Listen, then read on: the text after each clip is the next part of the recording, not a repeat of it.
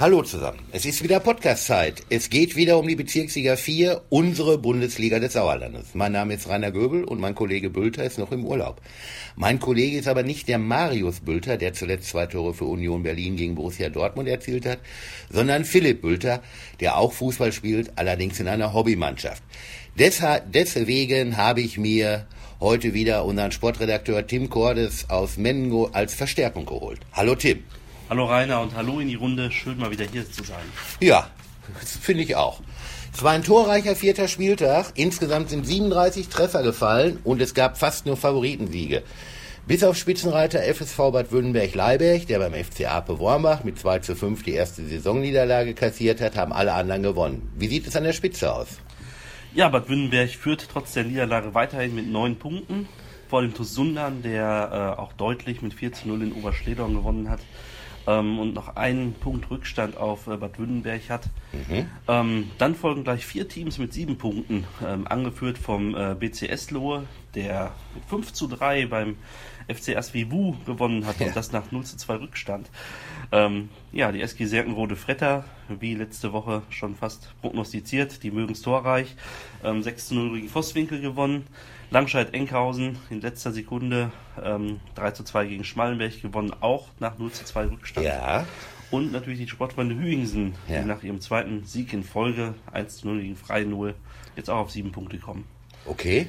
Ja, und dahinter folgt Ape Wormbach, die den Spitzenreiter ja geschlagen haben am letzten Wochenende mit sechs Zählern.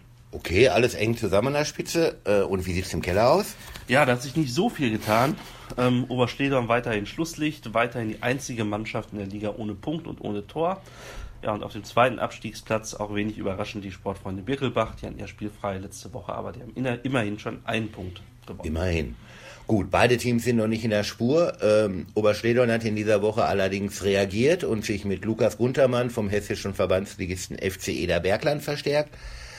Und dann kommen wir mal zum fünften Spieltag, der komplett am Sonntag ausgetragen wird. Da spielt der erste Bad Württemberg gegen den letzten Oberschledorn. Klare Sache? Ja, ja. Ah, es sind ja immer so, so undankbare Spiele für den Spitzenreiter ähm, gegen den Tabellenletzten. Das hat man ja auch in der Bundesliga letzte Woche gesehen, als dann äh, Borussia Dortmund überraschend bei Union Berlin verloren hat. Dank Bülter. Wie du es ja gerade schon ja. angedeutet hast. Ja. Äh, danke dafür. Ähm, ja, ich denke mal, Bad Württemberg wird äh, trotzdem gewinnen. Vielleicht nicht über, überragend hoch, aber es wird trotzdem reichen. Oberschleder muss sich noch ein bisschen gedulden, ähm, bis, dann, bis dann die Kehrtwende kommt. Ich sag mal 2 zu 1 für Bad Württemberg. Gehe ich mit mit dem Sieg. Äh, ich glaube allerdings, ähm, Württemberg gewinnt höher und zwar mit 5 zu 1. Gut. Weiter geht's mit Schmallenberg gegen Neunrade. Ja, da fragt man sich ja, ob es neuen Rademar gelingt, das Heimgesicht auch mal auswärts zu zeigen. Ja. Ähm, denn die Heimspiele waren ja bislang sehr ordentlich und die Auswärtsspiele mitunter ziemlich katastrophal. Mhm.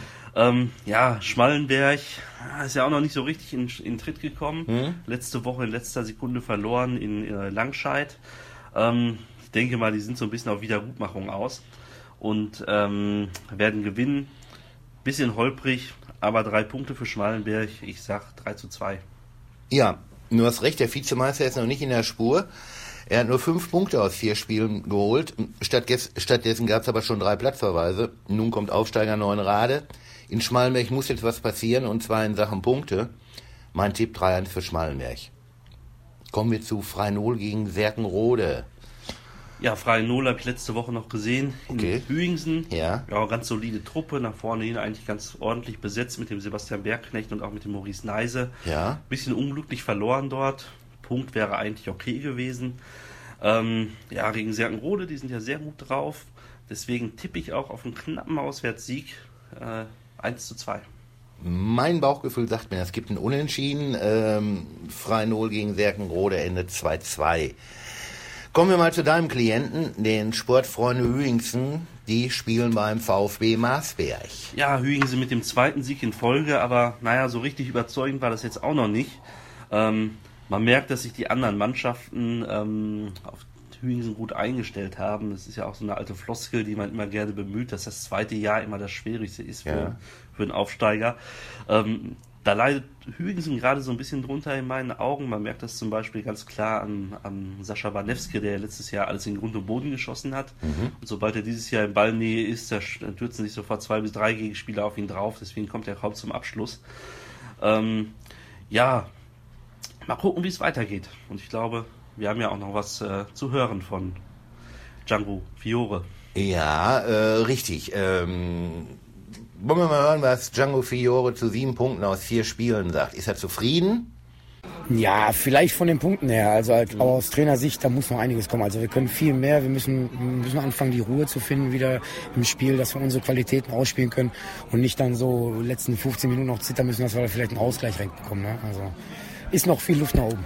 Nächste Woche geht es für euch nach Marsberg. Ja. Was erwartest du da? Ja, selbe wie heute. Ne? Also eine Mannschaft, die kämpft, eine Mannschaft, die ackert, die vielleicht auch ein bisschen tiefer steht, als äh, Freinol das heute gemacht hat. Ja, selbe wie heute. Ne? Ein bisschen mehr Spielqualität reinbringen und dann werden wir da auch die Punkte holen. Okay. Ähm, wie ist dein Tipp?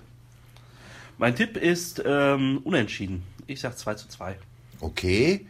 Ähm, Marsberg und Neutrainer Nolte sind natürlich gegen Wünnenberg gefordert, nach drei sieglosen Spielen zuletzt. Ich glaube, sie werden auch punkten, aber es wird nicht einfach. Das Spiel geht 1 zu 1 aus. Gut, dann hätten wir den TuS Vosswinkel gegen den FC Ape Wormbach. Ja, auch so ein bisschen das Duell der Gegensätze, zumindest ja. wenn man mal den letzten Spieltag äh, betrachtet. Ähm, Ape mit dem überraschend deutlichen 5 zu 2 Sieg gegen Wünnenberg und Vosswinkel, na, 0 zu 6 gegen Serkenrode. Mhm. Auf dem Papier also eine ganz klare Angelegenheit und ich glaube auch auf dem Platz wird es eine klare Angelegenheit. Leider wieder keine Punkte für Vosswinkel, dafür gibt es einen 4 zu 1 Sieg für Ape.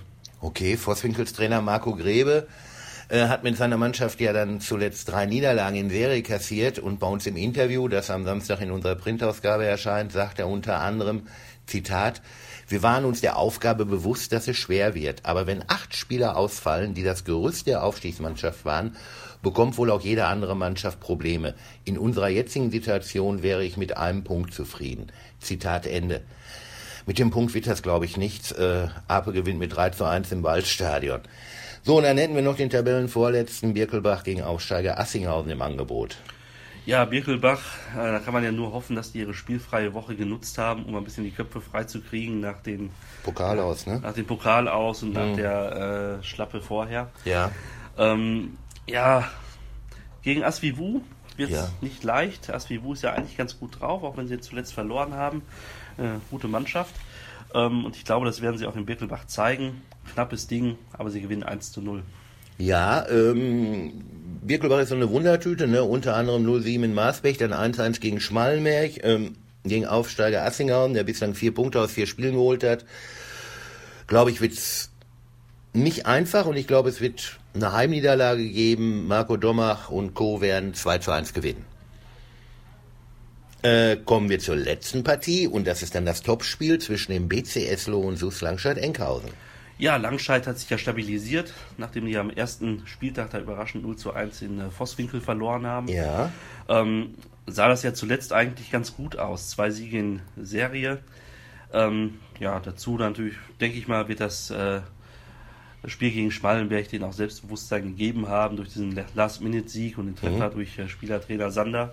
Mhm. Ähm, ja, Eslohe auch gut drauf, auch noch ungeschlagen. Ich mhm. glaube, das wird wieder ein richtig schönes Spielchen kriegen die Zuschauer was zu sehen. Und äh, ja, Tore gibt es auch. Hm? Die Punkte werden geteilt. Ich sag 2 zu 2. Ja, Eslo hat ja erst dreimal gespielt und sieben Punkte geholt. Äh, Langstedt hat viermal gespielt und sieben Punkte geholt. Also wie du schon sagst, es wird ein enges Spiel. Ähm, mein Tipp ist 3 zu 2 für den BC Eslohe. So, spielfrei hat am Wochenende der Tabellenzweite TuS Sundern und da wären wir dann eigentlich schon oder sind wir schon eigentlich beim übernächsten Spieltag, denn dann kommt es zum Spitzenspiel zwischen Sundern und Bad, Win und Bad Wünnenberg. Dazu aber nächste Woche mehr. Jetzt erst einmal danke Tim. Es war wie immer sehr informativ mit dir. Danke an unsere Zuhörer. Glück auf. Ja, tschüss an alle Zuhörer. Tschüss Rainer. Danke, dass ich da sein durfte. Bis demnächst.